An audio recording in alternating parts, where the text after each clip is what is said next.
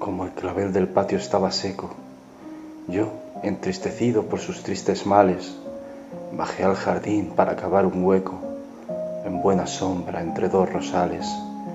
Y eran rosales cerca, jajo a jajo, en una cercanía indiferente, pero al cavar un poco vi allá abajo sus raíces trenzadas locamente.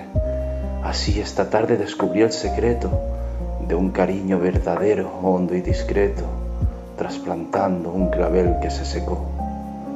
Y en nuestra indiferente cercanía, qué loco ensueño se descubriría si alguien cavara un hueco entre tú y yo.